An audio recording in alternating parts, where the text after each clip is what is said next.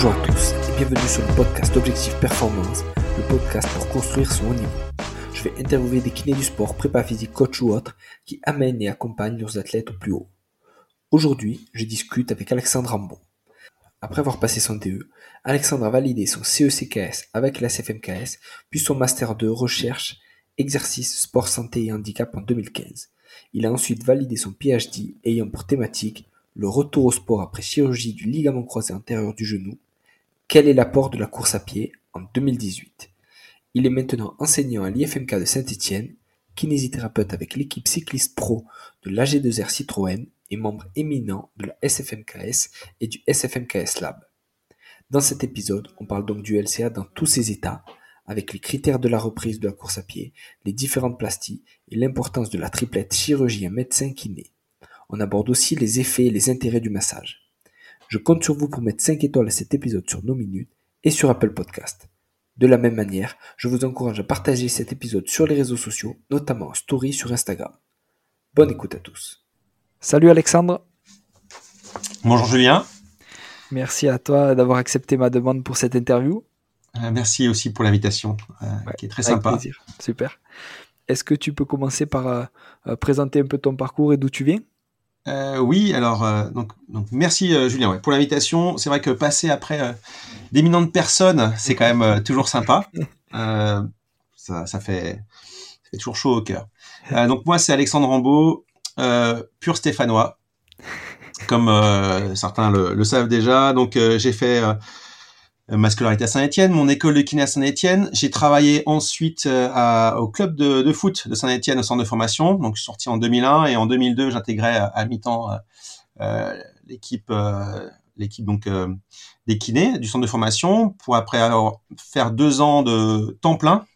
Et puis, je me suis prêt poser la question justement sur bah, avoir des compétences en kiné du sport certifiées. Donc, j'ai fait après un CECKS en 2010 avec la SFMKS à fond romeu.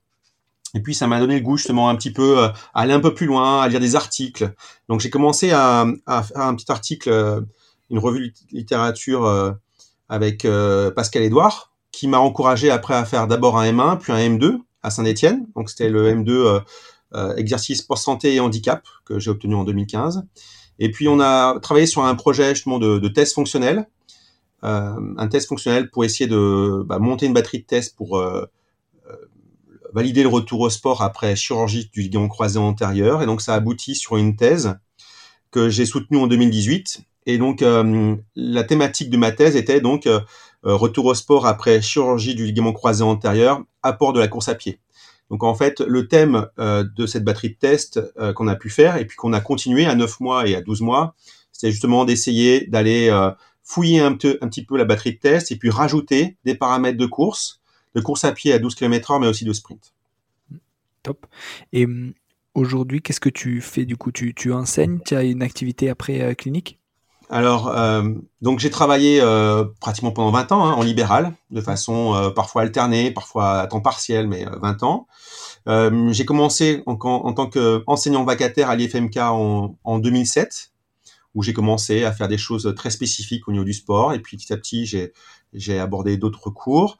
Et euh, après ma soutenance de thèse, euh, j'ai fait une, une demande de, de reconnaissance auprès du, du CNU pour être reconnu comme euh, qualifiable en, en, tant que maître de conférence dans la nouvelle section de rééducation et adaptation, la 91. Mmh. Et donc, je me suis dit, il est peut-être temps d'aller vraiment sur euh, un profil d'enseignant-chercheur. Donc, euh, j'ai mis de côté la clinique, malheureusement, mais au bout d'un moment, il faut faire des choix. Et donc, après un séjour de, de six mois où j'ai fait de la biomécanique à l'hôpital de la Tour à, Genève, j'ai euh, attaqué après en septembre à mi-temps euh, en tant que formateur à l'IFMK de Saint-Etienne. Et puis euh, j'ai eu une bonne nouvelle sur un projet de recherche. On a réussi à avoir des financements grâce au CHU Saint-Etienne. Et donc je peux maintenant partager mon temps avec un temps de recherche dédié au CHU mmh. à mi-temps depuis le mois de septembre. Donc en fait, je suis enseignant et chercheur ce qui intrigue par, parfois certaines personnes sur mon profil LinkedIn, mmh. euh, c'est que je suis à la fois enseignant à l'IFMK, mais aussi chercheur euh, au CHU. Euh, pour l'instant, c'est pas au sein de la fac, c'est entre deux autres structures. Mais voilà, je partage pour l'instant mon temps là-dessus. Et puis, euh, j'essaye de garder un peu quand même le contact avec euh, le sport et, et, la clinique. Mm. Donc, euh, je fais des missions de, de vacataire dans l'équipe euh, AG2R Citroën, l'équipe pro de, de vélo, où euh, j'ai eu la chance de pouvoir faire euh, euh, le Tour des Alpes, le Tour de Suisse, le Tour de Pologne cette année, même le Tour du Finistère, où il y a Benoît Costefroy qui gagne. Donc, c'est très sympa aussi de, de, voir cette première victoire en, live. Ouais. Et puis, voilà, ça permet de bah, d'avoir des semaines bien chargées. Ouais. Mm. Et, et, justement, alors, dans cette équipe de cyclisme pro, c'est quoi ton, ton rôle? Est-ce que tu as un rôle au niveau biomécanique ou purement de kiné là-dedans? Alors, c'est vraiment un rôle de kiné. Et même euh, pour ceux qui connaissent un, un, petit peu le vélo, un, un rôle d'assistant kiné. Mm. Euh, L'assistant dans le vélo, il est, il est très important. C'est celui qui fait passer les bidons. C'est celui qui fait aussi euh, le massage de récup. Euh, c'est celui qui prépare au mieux c'est celui qui est sur sur la, la course, qui essaye d'aller dans les di différents points de ravitaillement au service du coureur, qui les bichonne. Il n'y a pas forcément des kinés. Et donc nous, en tant que kinés, on a une expertise un peu plus importante que ceux qui font le massage de récupération. On va voir les petits bobos. On va pouvoir aussi faire un peu de thérapie. On va faire tous tous ces massages ou ces soins euh, de récupération, d'optimisation, mais pas forcément sur la pathologie. Euh, ce qui a pu me changer quand je, je travaillais au centre de formation de la SS, c'est que j'avais en charge à la fois la préparation de la performance, mais aussi les soins. Et là, finalement, quand on a un cycliste qui est blessé, mmh. Soit c'est sur finalement la course et il a de grandes chances malheureusement qu'il abandonne, mmh. soit il est en pleine forme. Donc, on fait que des petits ajustements et on est vraiment au cœur de la performance où on doit savoir ne pas faire des fois, on doit savoir écouter, on doit lire entre les lignes pour être au service de la performance et donc c'est assez intéressant par rapport à ça. Par contre, en tant que clinicien, c'est très frustrant mmh. parce que finalement, on a que des gens qui vont bien. Ouais. Donc, on fait que certains réglages et c'est vrai que euh, la rééducation qu'on aime bien après de la traumato où, euh, où on voit l'évolution, on voit euh, finalement le, les, comment le, le, sportif ou le patient évolue, c'est quand même assez intéressant. Là, on ne le voit pas. Par contre, on est vraiment très très proche de la performance et c'est ça qui, qui me botte. Et du coup, justement, au niveau un peu technique, qu'est-ce que tu utilises? Est-ce que tu utilises la thérapie manuelle, du, du massage? Tu vois, qu'est-ce que c'est? Dans ta boîte à outils que tu utilises avec ces sportifs? Donc la boîte à outils, déjà, c'est celle que le sportif veut. Hmm. Donc euh, déjà, ils ont des routines. Euh, on est beaucoup d'intervenants, donc on doit euh, s'adapter en fait à ces, ces cyclistes. Euh, souvent, on a un ou deux cyclistes, donc euh, déjà c'est assez sympa parce qu'on a vraiment un travail qui se fait donc mmh. individuel. C'est avant tout d'abord le massage, qui est très très très apprécié. On pourra parler hein, du massage, de l'impact du massage, qui est parfois un peu décrié, et pourtant on mmh. se rend compte que le prix Nobel de médecine travaille sur ces aspects-là, et donc c'est super intéressant. Et puis on a pareil des études parfois avec Thomas Rulot, où on discute sur euh, l'activation du système sensorimoteur grâce au massage. bref, il y, y, a des choses et des pistes à aller voir.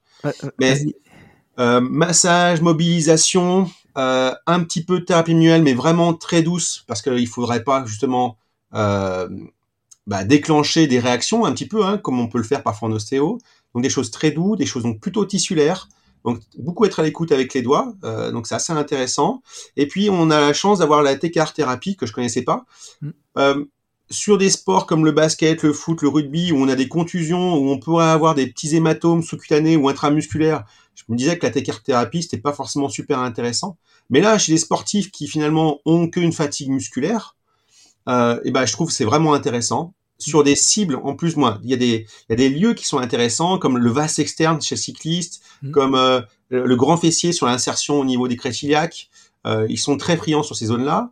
Euh, parfois aussi au niveau lombaire ou dorsal. Et cette chaleur profonde euh, est assez intéressante. Alors je suis pas spécialiste, euh, mais j'utilise quand même plutôt avec avec avec plaisir parce que bah ça a du sens de, de venir justement un petit peu activer certaines zones, amener un peu l'énergie de la chaleur dans ces zones-là qui bah, justement ont bien travaillé. Okay. Et, et, justement là au niveau du massage, quel effet ça a on va dire à court terme, même sur du moyen terme, est-ce qu'il y a une différence? Et est-ce que ça l'effet euh, perdure en fonction d'un type de massage ou pas? Alors, le, donc le massage qu'on fait, euh, souvent, il est en règle générale la veille de la course. Mm. Les coureurs arrivent la veille, font une petite sortie entre eux et puis on fait le massage. Et le jour de la course, on n'a pas le temps de les masser. Donc déjà, on a un massage euh, finalement qui est déjà c'est la routine. Hmm. C'est important. Euh, ils ont l'habitude. Euh, deuxièmement, comme on, on l'expliquait, c'est vrai que des fois, le fait de faire des transports, eh ben, on a justement notre système sensoriel-moteur qui pas s'affaiblit, mais s'éteint un petit peu. Et c'est vrai que bah, retourner un petit peu les jambes, euh, remasser, remobiliser, ça peut être sympa pour justement euh, réactiver un peu ce système sensoriel-moteur. Donc ça, c'est des études préliminaires avec euh, Thomas Rulot justement qui a qui, qui donne des pistes par rapport à ça. Euh, après le ouais le massage, c'est aussi c'est rentrer dans la performance, c'est mettre dans un cocon aussi le sportif. C'est ce qu'on connaît nous en tant que en tant que kiné physio, c'est euh, euh, cette relation en tête à tête où on peut discuter, aborder des choses, savoir comment ça va, comment ça va pas. Euh, on est à la fois confident, on est témoin, mais on n'est pas là pour être un coach. Mais par contre, euh, on doit avoir un, un rôle de confident, mais euh, on doit rassurer, on doit apaiser les choses, on doit justement préparer euh, cette course. Et puis, euh, par contre, quand même, euh, moi j'aime bien un peu ce côté compétition, quand même, pas faire monter la sauce, mais bon, voilà, a- il y a la course quand même demain, on, faut qu'on en parle, il faut, voilà, c'est quand même, euh, on n'est pas là en balade, donc euh, voilà, il y a ce côté aussi parfois qui est assez sympa, euh, sans leur mettre la pression, parce que euh, Ouais. dans le vélo, c'est l'humilité, hein, parce qu'un jour on peut être au top, top, top, et puis un jour on est à la ramasse. Mm. On le voit bien, hein, il y a plein de grands champions qui ont gagné les Tours de France et qui abandonnent Mm. sur des courses qui sont un peu, un peu lambda. Quoi. C'est clair. Et hum, alors justement, est-ce que tu peux nous expliquer un peu ton rôle à la SFMKS, au SFMKS Lab, et justement quelles sont ces deux entités? Ouais. Donc, euh, en plus donc de, tous les rôles que je peux avoir de clinicien, de chercheur, d'enseignant, euh, donc assez rapidement euh, après mon CEC, j'ai suivi la CMKS et puis je suis rentré donc d'abord au sein du conseil d'administration et puis après du conseil scientifique au sein de la CMKS, qui est la seule société savante en kinésithérapie du sport. Euh, elle a ce statut de société savante, ça veut dire qu'en fait, euh, elle est reconnue par le collège de la massokysthérapie, qui représente en fait euh, la- les kinés auprès des instances ministérielles. Mm. Euh, on a aussi un lien avec la Société française de physiothérapie, comme aussi société savante.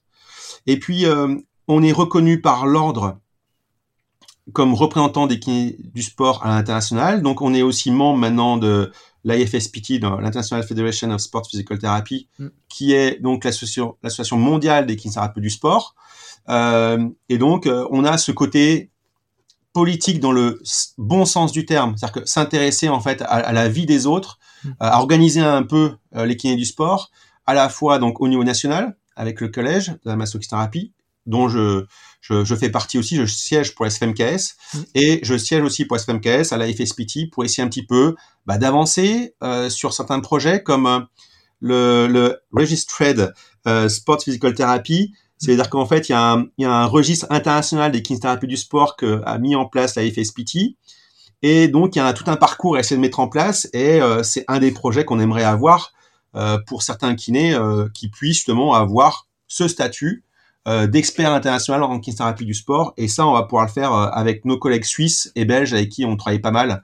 Donc, un, un petit coucou à Mario Bizini et à Joachim Van Kant qui sont, euh, qui sont excellents tous les deux. Top, super. Et, et là-dedans, du coup, la place du SFMKS Lab par rapport à la Ouais. SFMKS Et alors justement là-dedans, en fait, euh, on s'est dit, ok, une société savante, c'est bien, mais euh, mais il faut qu'on aille un peu plus loin. On a beaucoup de, de kinés du sport qui sont retrouvés à avoir un- une thèse de sciences, un master, un master 2, des DU parfois, ou qui étaient tout simplement intéressés par la recherche, qui n'avaient plus accès à des laboratoires. On a accès à un laboratoire de recherche pendant en fait son master, mais une fois qu'on a terminé, on n'a plus rien. Euh, et finalement, on se retrouvait euh, à avoir bah, de l'intérêt à la recherche sans forcément avoir un lieu d'accueil. Et on s'est dit, ce serait quand même intéressant de se faire un, bah, un petit groupe, alors plutôt un think tank que vraiment un vrai lab, mais essayer de bah, travailler ensemble, de travailler en synergie, de essayer de se serrer les coudes pour faire avancer sur euh, des, de la recherche, mais plutôt terre à terre, très pratique. Mais en tout cas, voilà, faire émerger des projets intéressants.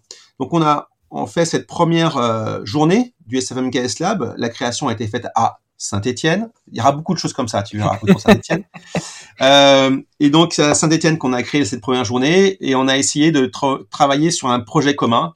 Et un projet commun qu'on trouvait très intéressant euh, qui se faisait suite euh, aux journées des drapeaux rouges du CMK. On s'est dit on va travailler sur les drapeaux rouges dans kinésithérapie du sport mm. parce qu'on voyait bien il y avait des choses par rapport à la commotion, par rapport à l'accès direct, il y a des choses qui arrivaient et on s'est dit voilà nous parfois on est au bord du terrain ou on est le lundi on voit ces sportifs arriver parce qu'ils nous font confiance.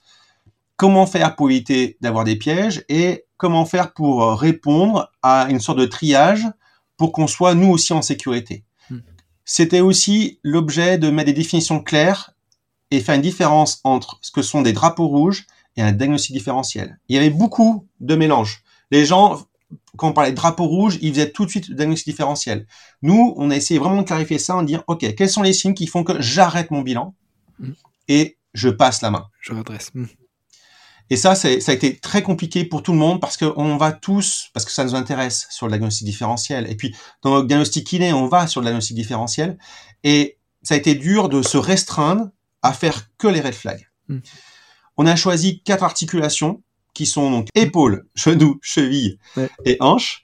Euh, l'épaule, bah, forcément, parce qu'il y a Franck Lagneau qui est dans la partie et qui est très intéressé par ça. Euh, mais voilà, on s'est dit, on a des articulations qui semblent intéressantes. Euh, on a évité le rachis parce que euh, un peu plus complexe et plus on a d'autres et savantes qui s'y intéressent comme euh, OMT France et, et on s'est dit peut-être que ce sera un projet à faire avec eux. Ouais. et donc on, on, a essayé de travailler là-dessus et le Covid arrivant, ça a permis à certains de bosser un peu plus mais de moins se voir. Donc mm. On pourra en parler après parce qu'il faut qu'on débriefe justement sur euh, le retour d'expérience euh, par rapport à ce projet-là. Mais le fait de pas ou peu se voir a été aussi quand même une difficulté.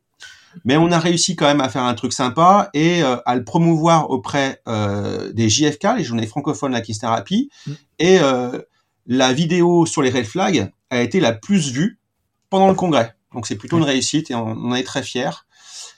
Ce projet a été l'idée par euh, Benoît Perrault de Fontenay et euh, l'excellent euh, Pierre-Yves Froideval, qui a fait un super boulot et qui justement a réussi à, à mener ce projet jusqu'au bout et bah, le présenter au JFK dans une visio.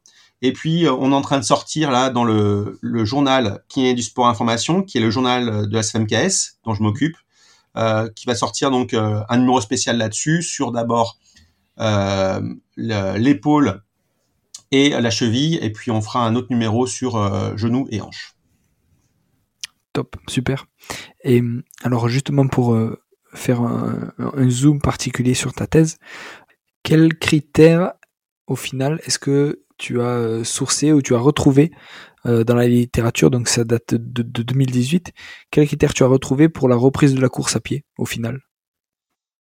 Alors, en fait, au début, on s'est posé la question voilà, il doit bien y avoir des critères qui existent pour reprendre la course à pied euh, après euh, reconstruction ligament croisé. C'est quand même, euh, il y a beaucoup beaucoup de papiers, donc mm. on s'est dit on va trouver des choses. Et au début, je voulais faire une revue de littérature systématique. Mm. Et puis, et puis finalement, à force de pas trouver grand chose et surtout de pas trouver d'essais contre les randomisés qui traitent ce sujet-là, on s'est rabattu sur un autre type de revue que je ne connaissais pas. Et c'est grâce à Jean-Philippe Regnault que j'ai rencontré en fait lors des JFK. Mm avec qui finalement j'ai commencé à collaborer, qui m'a dit mais non mais c'est pas une revue de littérature systématique, c'est une scoping review. Alors là, scoping review, euh, j'ai commencé à me dire mais qu'est-ce que c'est que ce truc? Donc ça c'était en 2016 en fait. Hmm. Et euh, et donc euh, on a regardé, on a fouillé, on a vu donc cette revue exploratoire qui permet d'intégrer finalement les pratiques sans forcément essayer de voir l'efficacité. Hmm. Euh, et donc on a on a fouillé et puis on a essayé de faire une, une grande revue littérature. On a inclus 200 articles. Hmm qui donnait des critères pour le retour à la course à pied. Et on a pris tous les critères. Et celui qui finalement euh, sortait à chaque fois, c'était le mmh. critère temporel. Et là, on a eu de tous les temps. On a eu des gens qui ont fait reprendre à huit semaines, d'autres à six mois, neuf mois. Mais là, euh, le critère qu'on retrouvait le plus, qui finalement euh, faisait du sens à moi en tant que clinicien, c'était le critère autour du troisième, quatrième mois. Et on s'est opposé la question justement sur qu'est-ce que voulaient dire les gens dans retour à la course à pied Est-ce que c'est retour à la course à pied sur euh, un halter sur un tapis roulant, sur euh, euh, un, petit footing, un, petit jogging comme ils disent, ou course à pied full gaz à 15 km heure? Et, ça explique peut-être aussi pourquoi on a eu aussi autant finalement de critères temporels différents. Donc ça, c'était une première chose. Il nous semble important de souligner dans le travail de thèse que finalement, le retour à la course à pied, c'est un gros mot, c'est comme le retour au sport, et en fait, il n'est pas très très bien défini. deuxième chose, on a été un peu déçu de retrouver peu d'autres critères. Donc d'abord des critères cliniques, il y en avait quelques-uns, mais il n'y en avait pas tant que ça. Et euh, des critères de force, pareil, assez pauvres, ou des critères fonctionnels. Et finalement, il y avait qu'une étude sur cinq qui euh, nous donnait en fait des critères associés à un critère temporel. Et on se retrouvait un petit peu cinq ou dix ans en arrière quand on faisait reprendre les gens pour euh, le retour au sport à six mois avec le mmh. critère temporel. Et on se retrouvait avec le même problème pour le retour à la course à pied. Alors j'ai eu la chance dans ce papier-là en fait de le coécrire avec Claire Arden qui euh, à l'époque était euh, s'occupait des revues thématiques dans le BJSM. British Journal of Sports and Medicine, et qui est maintenant rédactrice en chef du JOSPT, et qui au début euh, a pas accepté tout de suite, a dit ok, c'est là intéressant, mais pourquoi ce serait intéressant, qui nous a challengé, donc c'était assez intéressant. Et j'en suis très heureux finalement d'avoir osé, parce que franchement, avec du recul, je me dis c'était quand même culotté. Et, euh, et elle nous a euh, vraiment aidé aussi pour donner le prisme et donner l'état des choses. Donc c'est, j'en suis très très heureux de, de cette collaboration. Mm. Euh, donc finalement, on se rend compte que la course à pied, bah, c'est quelque chose qui est assez standardisé, banalisé, euh, plutôt que standardisé, mais euh, dans le mauvais sens du terme. Donc banalisé, où finalement on fait reprendre la course à pied comme ça, et sans forcément s'y intéresser vraiment. Ça fait partie de la rééducation. Les gens font un petit bon à la chance. Parfois, on pourrait faire reprendre la course à pied bien plus tôt à certains patients. Mm. Parfois, on les fait reprendre trop tôt aussi parce qu'ils sont pas prêts. Et donc, euh, ça va dans l'idée de se dire, bah voilà, c'est une activité qui est très contraignante pour l'articulation euh, fémorotibiale. Euh, c'est jusqu'à 7 ou 8 fois le poids du corps. Hmm. On les a fait faire du vélo euh, pour travailler, par exemple, le côté athlétique. Hmm. Et là, ils sont à une fois le poids du corps sur la fémorotibiale. Hmm. Et d'un coup, on va les faire courir ça, ça a peu de sens pour moi. Donc, ce qui est sûr, c'est que déjà beaucoup de cliniciens proposaient de faire quelque chose de très progressif. Mmh. Et puis, je pense que pour le patient, c'est important de lui montrer aussi ses capacités grâce à des tests fonctionnels qui font à la fois l'exercice et aussi le bilan, où on a des mesures chiffrées.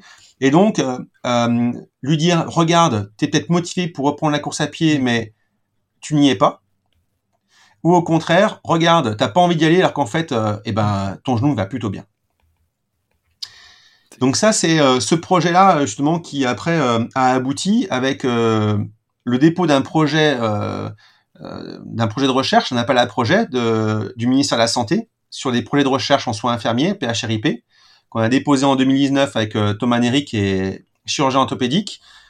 Le Covid est arrivé, donc on n'a pas eu de réponse. On l'a redéposé en 2020 et puis on a eu justement le, la réponse au mois de juillet comme quoi il était financé. Donc on a un budget de 450 000 euros pour faire un essai contrôlé, euh, randomisé, multicentrique. Donc ça, c'est vraiment top. Et on va pouvoir comme ça essayer de faire avancer. Alors euh, petit à petit, euh, parce qu'on va pas pouvoir tout faire, mais avancer un peu plus dans cette direction. C'est énorme. Et justement, tu, disais que dans les articles, c'était pas forcément mentionné ce qu'était la reprise de la course à pied. Et, est-ce qu'au final, maintenant, les, mentalités ont évolué? Et est-ce qu'on on, s'accorde sur c'est quoi euh, reprendre la course à pied? Et est-ce que pareil les critères sont euh, maintenant plus des critères on va dire de, force ou des critères fonctionnels ou est-ce qu'il y a toujours ce ratio de 1 pour 5 euh, Donc il y a quand même les gens qui publient sont ce qu'on appelle des early adopters. C'est des gens qui sont forcément à la pointe et donc dans la littérature on va voir de plus en plus bah, justement des critères objectifs. il y a l'article de Benoît Perrault de Fontenay avec Joachim Van Kant et Ali Gockler euh, qui, qui, propose justement d'utiliser l'IKDC, un score algo-fonctionnel, pour justement aider à la décision de retour à la course à pied. Donc il y a des choses qui arrivent, euh, comme Bart Degeden qui, qui en parle. Euh, il y a aussi euh, Mike Hughes euh, en Australie qui est sur les réseaux sociaux qui en parle. Donc oui, ça arrive. Euh, oui, c'est dans l'air du temps et oui, ça a du sens. Les Américains, eux, parfois, sont un peu plus frileux.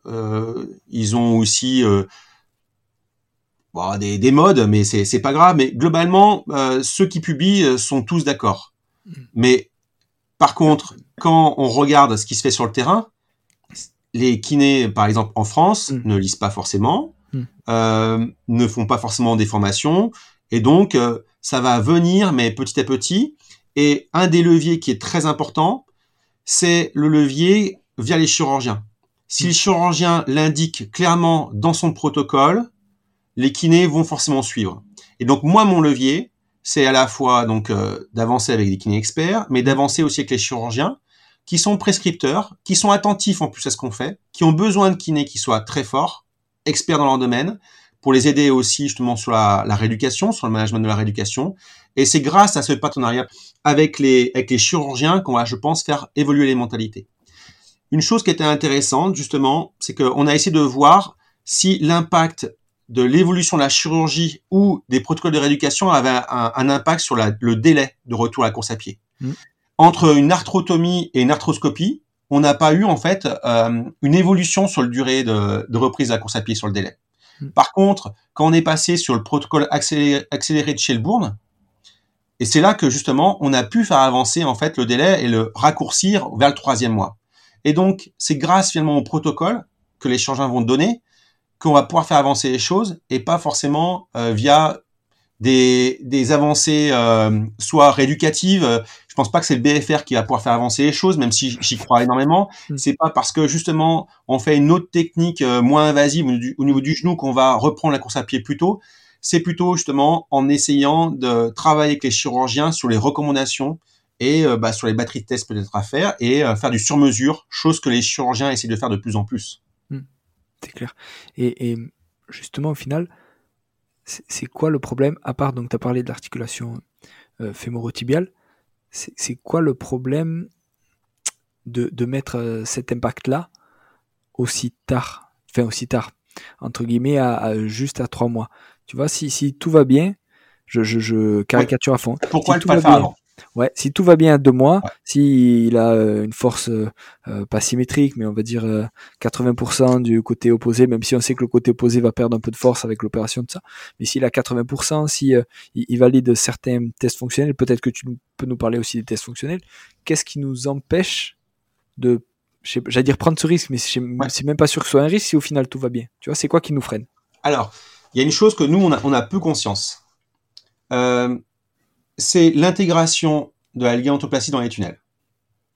Quand on a un Kenneth Jones, on met des baguettes oseuses dans les tunnels, ça cicatrise bien, et en un mois et demi, c'est solide, je peux y tirer dessus. Quand on met euh, des ischio-jambiers dans un tunnel, l'intégration se fait beaucoup plus lentement, et si on y tire trop vite, trop fort, on a ce qu'on appelle l'ovalisation du tunnel, qui va faire que ça va fragiliser en fait la plastie aussi. Donc, le délai de trois mois est arbitraire. Mais à trois mois, je pense qu'on a donné la chance à la plastie de bien s'intégrer dans les tunnels. On parle pas de ligamentisation parce que ça, on s'en fout, ça dure euh, pendant deux ans. Euh. D'accord, donc c'est pas ça, c'est pas ce phénomène-là dont on entendait parler à une époque que c'était justement les trois mois pour ça? C'est pas ça. C'est bien l'intégration dans les tunnels de la plastie, ou si on y tire trop tôt dessus, euh, surtout sur un DIDT, on va ovaliser le tunnel et, c'est un risque en plus après bah, d'avoir une laxité résiduelle ou même après de, de re-rupture ou de modifier en fait les points d'accroche quoi. Et ça, nous on n'entend pas trop parler, mais les chirurgiens en sont très très attentifs sur euh, ce phénomène d'ovalisation des tunnels fémoraux, pas tibial mais fémoraux.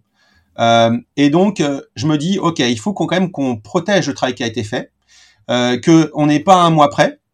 Ça veut dire que une personne qui va reprendre le sport à six mois, si justement elle a un mois de moins euh, de retour à la course à pied, mais elle a un mois de plus finalement sur d'autres paramètres de force. Il y a tellement de choses à faire qu'on peut toujours l'occuper à faire des choses. Mm. Euh, donc trois mois me semble pas mal, surtout que si on fait une batterie test à six mois, ça veut pas dire que les gens vont reprendre, hein, mais à six mois on, fait un état des lieux, bah trois mois bah c'est c'est la moitié quoi. Mm. Donc euh, c'est un délai qui me convient bien, mais qui est pas non plus objectif parce que il faudrait qu'on sache vraiment si c'est bien intégré ou pas. Il faudrait peut-être le voir peut-être par des examens type IRM et tout, hmm. mais pour l'instant on n'a rien. On n'a rien. Euh, et surtout, euh, c'est que des suppositions. Ça se trouve, dans, dans trois ans, je vais te dire ce que je t'ai dit, c'est n'importe quoi. et justement, euh, par rapport au KJ, du coup, est-ce que ça pousserait en faveur du KJ pour une reprise, on va dire, plus tôt euh, toujours pareil avec euh, validation de ces critères-là, de la course à pied par rapport au DIDT. Alors si tu parles avec euh, donc les anglo-saxons et, encore plus les irlandais avec Eamon de la par exemple, eux ils font 80-20, 80%, de KJ, 20% de DLT. En France c'est l'inverse. Ouais. Le KJ, on l'a un petit peu abandonné parce que il donnait quand même beaucoup de douleurs antérieures du genou, beaucoup de douleurs au niveau du tendon rotulien, avec des petits flexums justement qui étaient résiduels à cause de ces douleurs-là. Par contre, on a des nouvelles techniques qui permettent d'avoir des, des greffes courtes, donc des petits tunnels. Et donc maintenant, on peut utiliser le, le, tendon coracipital, qui permet justement d'avoir d'un côté une baguette osseuse, de l'autre côté en fait un tendon, mm. et justement peut-être d'avoir une sorte de compromis entre les deux qui semble intéressant. Donc la mode, ça va aller sur le QT, donc le tendon coracipital, grâce à la baguette osseuse.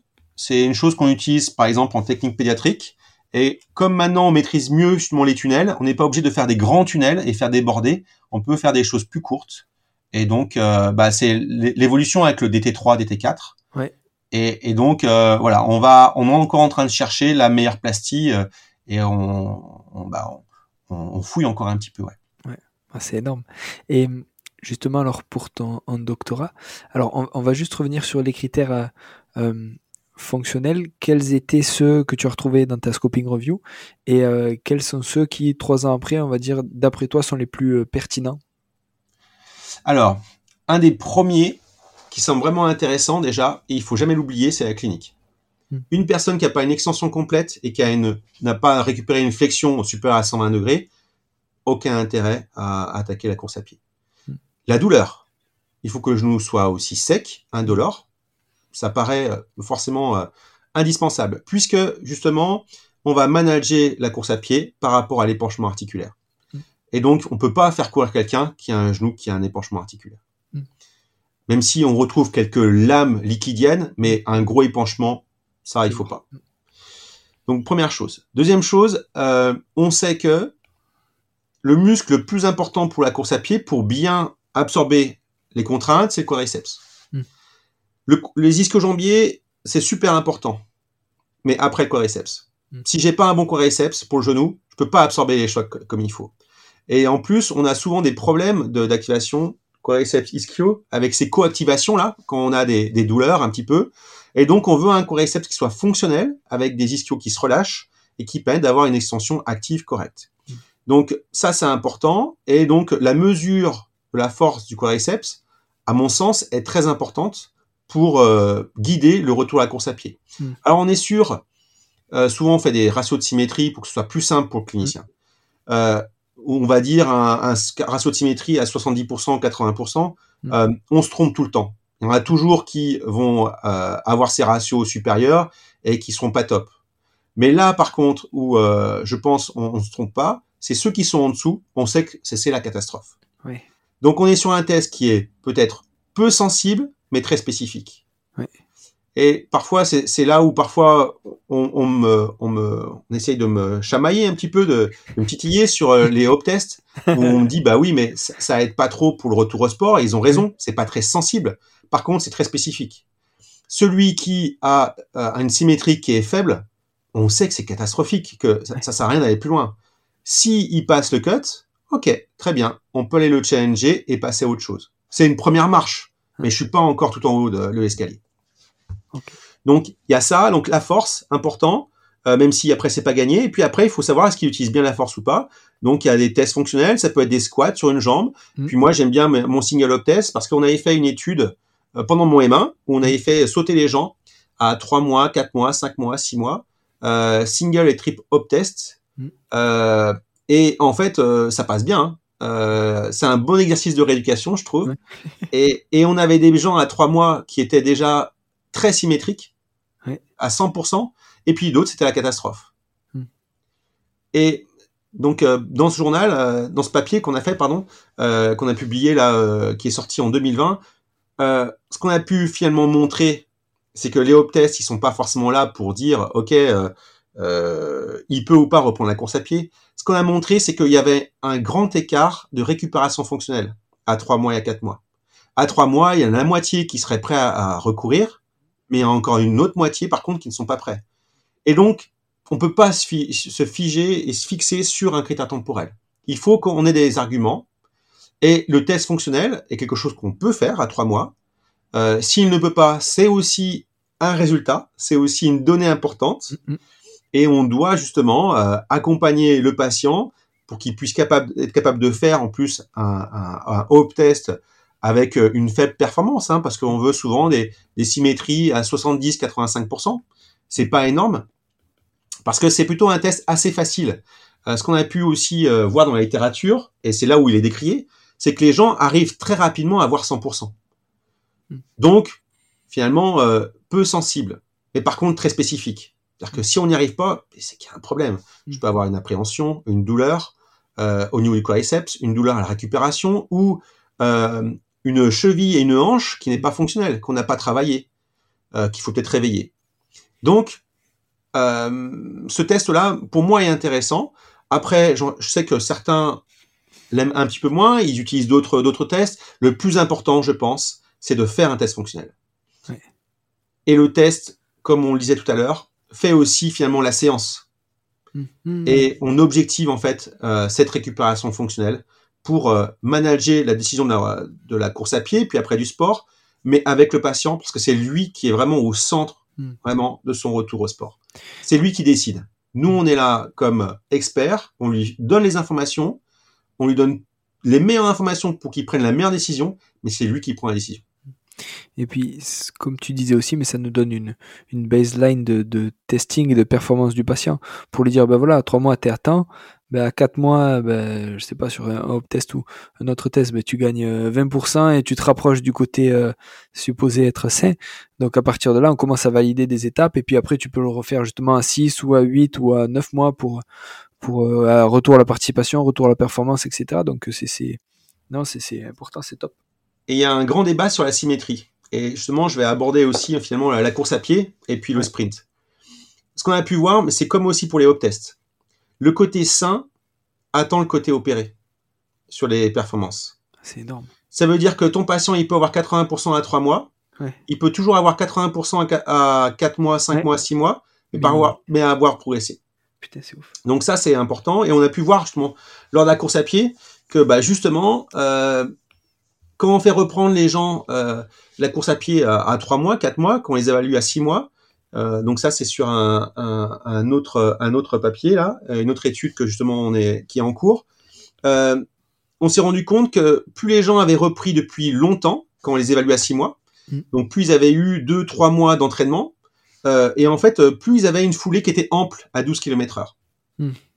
Ceux qui venaient juste de reprendre, parce que c'était un petit peu la bourre, ou parce qu'ils s'étaient passé entre les mailles du filet, qu'on on leur avait pas donné l'autorisation, ceux qui avaient repris que depuis 15 jours, ou, euh, ou même depuis une semaine, faisaient des toutes petites foulées. Ce qui paraît logique, parce qu'on essaie de diminuer les contraintes. Ouais. Et donc le côté sain, eh ben, s'adaptait euh, côté, au côté, côté patou. Même chose pour les tests fonctionnels où euh, on sait que on a une inhibition un petit peu parfois de l'activation euh, musculaire et même aussi des performances avec des amyotrophies. Et donc par contre, euh, côté sain, il va récupérer très vite. Ouais. Et, euh, et donc après, il faut raisonner sur la symétrie, mais aussi donc sur la performance, essayer d'avoir des, des baselines, mais de Mm. normalisation par rapport au Par poids du corps, pour la Mm. force, ou par rapport à la hauteur du sujet, ou par rapport aussi à ses performances pré-blessure. On en revient finalement sur la rééducation préopératoire. On va pouvoir faire sauter le côté sain du patient pour avoir cette baseline après, pour pouvoir en fait l'utiliser sur la suite. Euh, J'ai parlé aussi du sprint. Euh, on a eu la chance, mais pas longtemps, de pouvoir faire sprinter des gens à six mois Mm. sur un tapis instrumenté, euh, le tapis de JB Morin. C'était Mm. cool. Ce qu'on a pu voir, c'est que on avait des, déjà des profils fort vitesse qui étaient complètement, complètement différents entre la droite et la gauche. Et ce qui était assez intéressant, c'est ce qu'on va présenter donc au congrès de Monaco là du CIO, c'est que si on veut faire un profil fort vitesse chez les gens qui ont des grosses asymétries, euh, bah, le profil il, il rime à rien. Les Mm. points sont complètement divergents par rapport à la droite.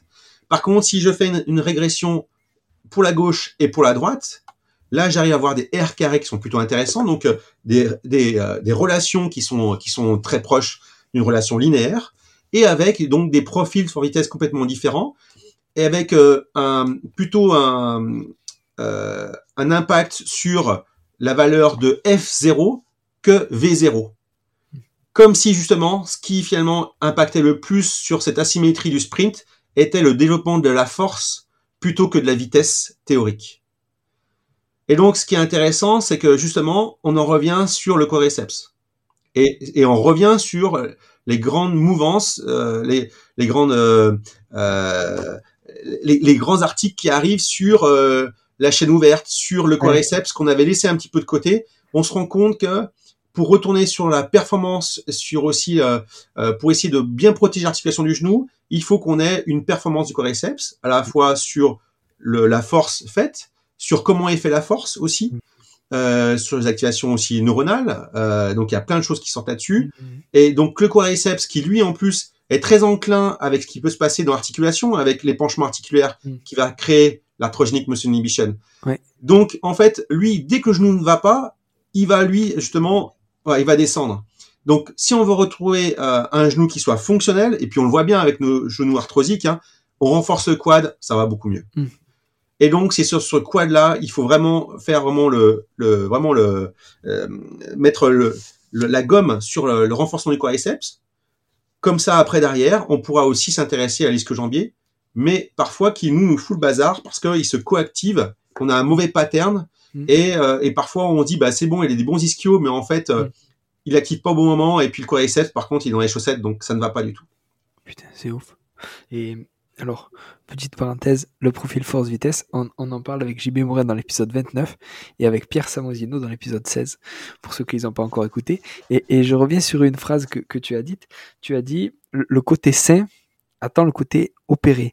Et ça, est-ce qu'on sait à quoi c'est dû? Est-ce que c'est justement d'activation euh, neuro? Et, et, vu que tu actives moins d'un côté parce que tu viens d'être opéré, parce que tu as mal ça, eh ben, au niveau, ben, ton cerveau il va moins décharger, ta moelle, etc. va moins décharger sur le côté C, c'est ça? Il y a ça, il y a aussi le, comme les études de best rest, le fait de pas utiliser, bah, tu, tu diminues ta performance. Ouais, ouais. Voilà. Donc il y a ça aussi, c'est t'as beau être euh, finalement en bonne santé d'un côté, mais le fait de plus faire du tout de sport, de rester alité, bah forcément si tu perds en perf. Mais on, on, on est en train d'évaluer un petit peu ce qui se passe aussi au niveau finalement cortical et il semblerait que euh, la rupture du croisé crée vraiment euh, des grands stigmates et qui pourrait créer aussi des adaptations un peu croisées euh, à la fois côté sain et côté et côté opéré. D'où l'intérêt de bombarder côté sain pour justement réactiver côté aussi finalement euh, euh, côté opéré. Euh, et on a pu voir, par exemple, on peut essayer de réactiver tout ça avec des vibrateurs. Donc ça, c'est une étude qu'on a fait euh, avec Thomas Lapolle et Claire Coulombre, qui est à Chambéry là, euh, et puis Robin Souron, où on a pu se rendre compte qu'avec des vibrations, eh ben on avait diminué l'inhibition corticospinale par rapport par rapport justement à l'opération et donc, il semblerait intéressant, voilà, de bien essayer d'activer tout ça. Et on s'est rendu compte que même côté sain, on avait aussi cette inhibition-là. Donc, il y a des choses à faire. Alors, euh, via euh, des vibrations, via peut-être aussi l'électrostimulation. Je pense qu'on va revoir l'électrostimulation. À une époque, euh, il fallait faire son complexe euh, Made in Switzerland, euh, Switzerland, mais c'était limite, on n'en faisait pas, on faisait pas bien, bien sa rééducation. Puis après, on s'est dit, ce serait quand même mieux de faire travailler de façon active ces patients.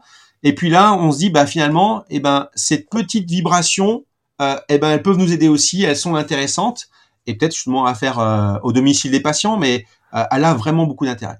Et, et, justement, ces vibrations, si tu le mets au niveau tendineux pour donner une information au cerveau que qu'il faut contracter, c'est ça?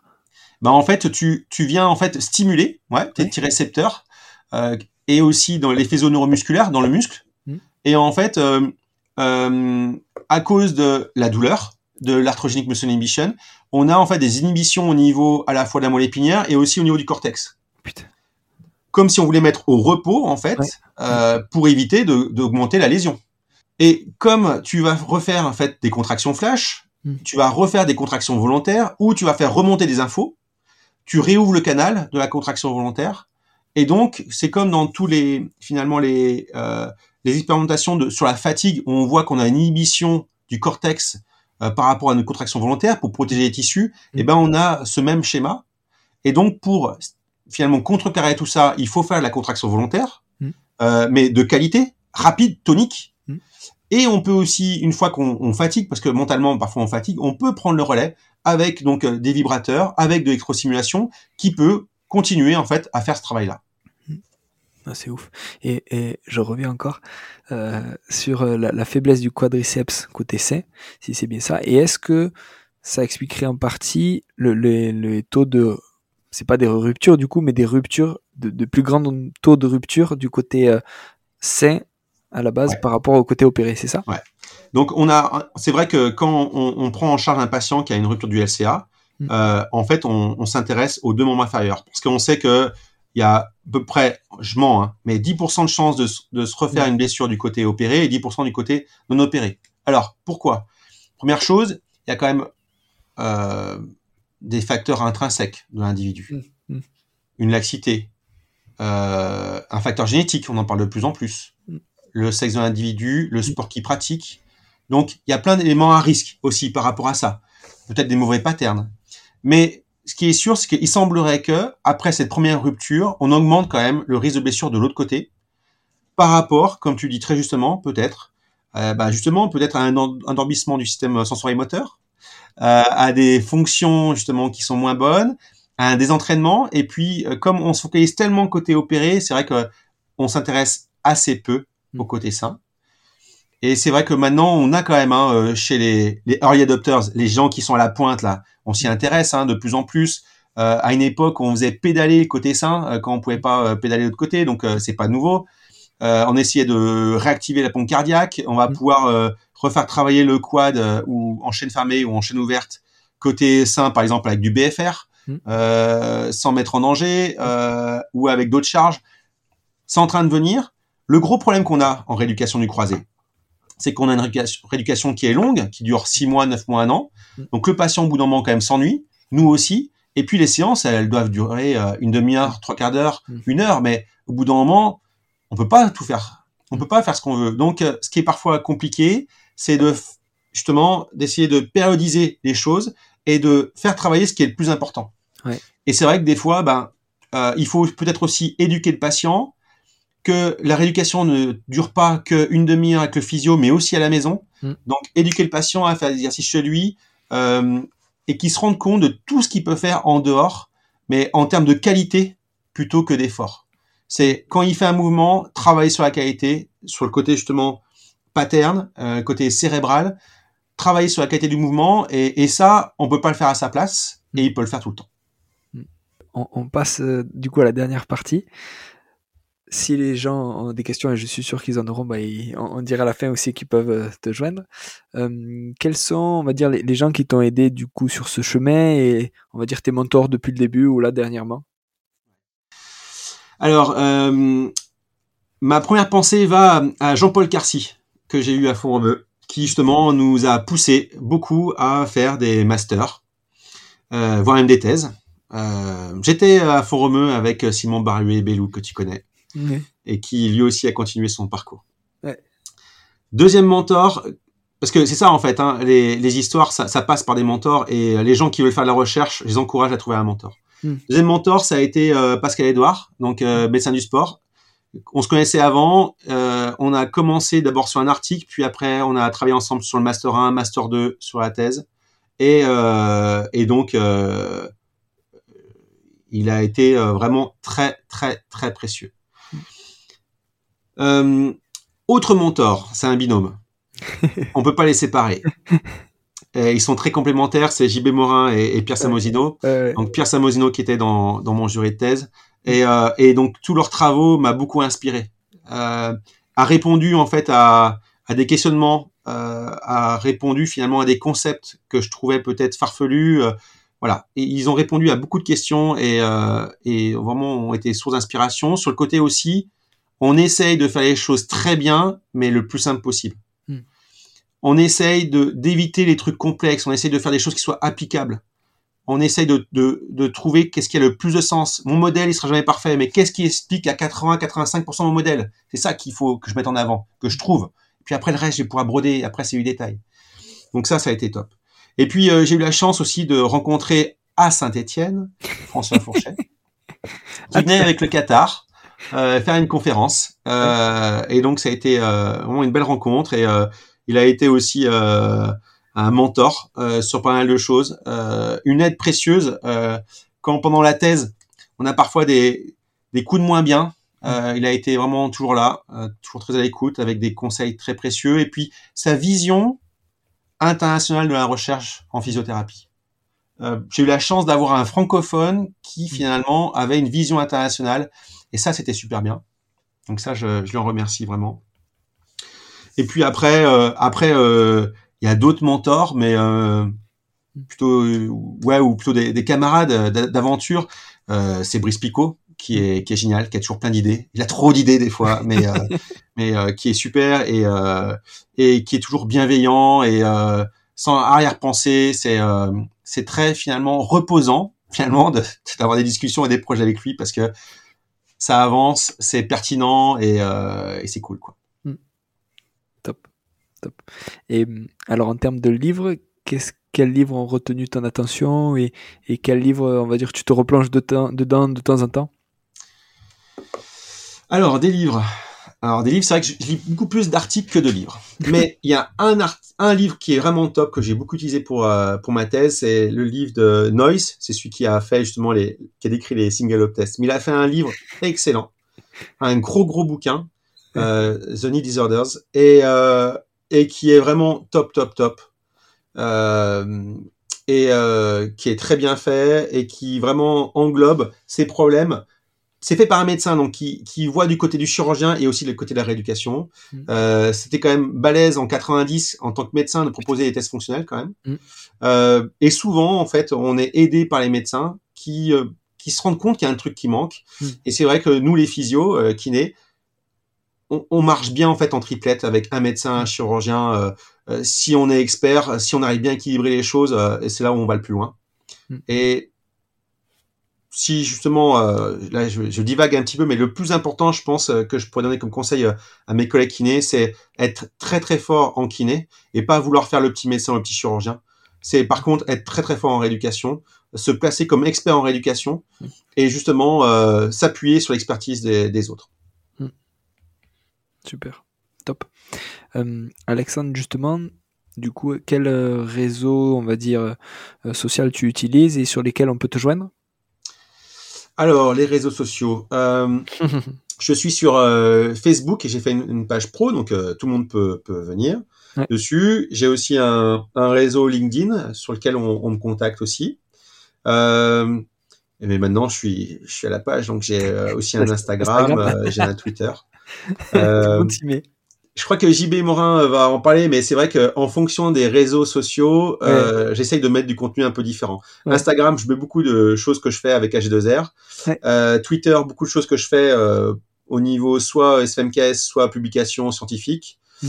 Euh, et Facebook, plutôt tout ce qui est justement euh, autour des formations, autour des SFMKS, Mm. autour justement de la profession. Et puis de temps en temps quand je fais un peu de sport. Voilà. Mm. Et LinkedIn, c'est aussi un réseau au niveau pro pour euh, être en contact avec les médecins, les chirurgiens. Super. Top. Est-ce que tu as un, dernier mot? Alors, mon dernier mot, oui, c'est d'abord de te remercier pour le travail que tu fais. Donc, c'est super cool.